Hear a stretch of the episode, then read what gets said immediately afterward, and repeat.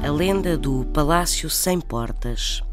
Conta-se no Algarve que, junto à estrada que ligava Lagos a Odiaxer, existiu em tempos uma construção muito alta e muito estranha. Ninguém sabia por onde se entrava e todas as janelas e portas eram falsas. Reza a lenda que, antes de esta casa ser construída, vivia no local um par de agricultores e que à mulher deste casal aparecia invariavelmente um moro encantado junto ao local onde ela ia buscar água.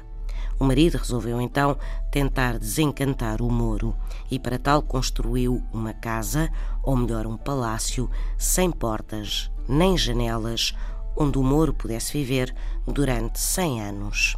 E diz quem sabe que essa foi a morada do Moro encantado que durante 100 anos ali viveu até que alguém o desencantou.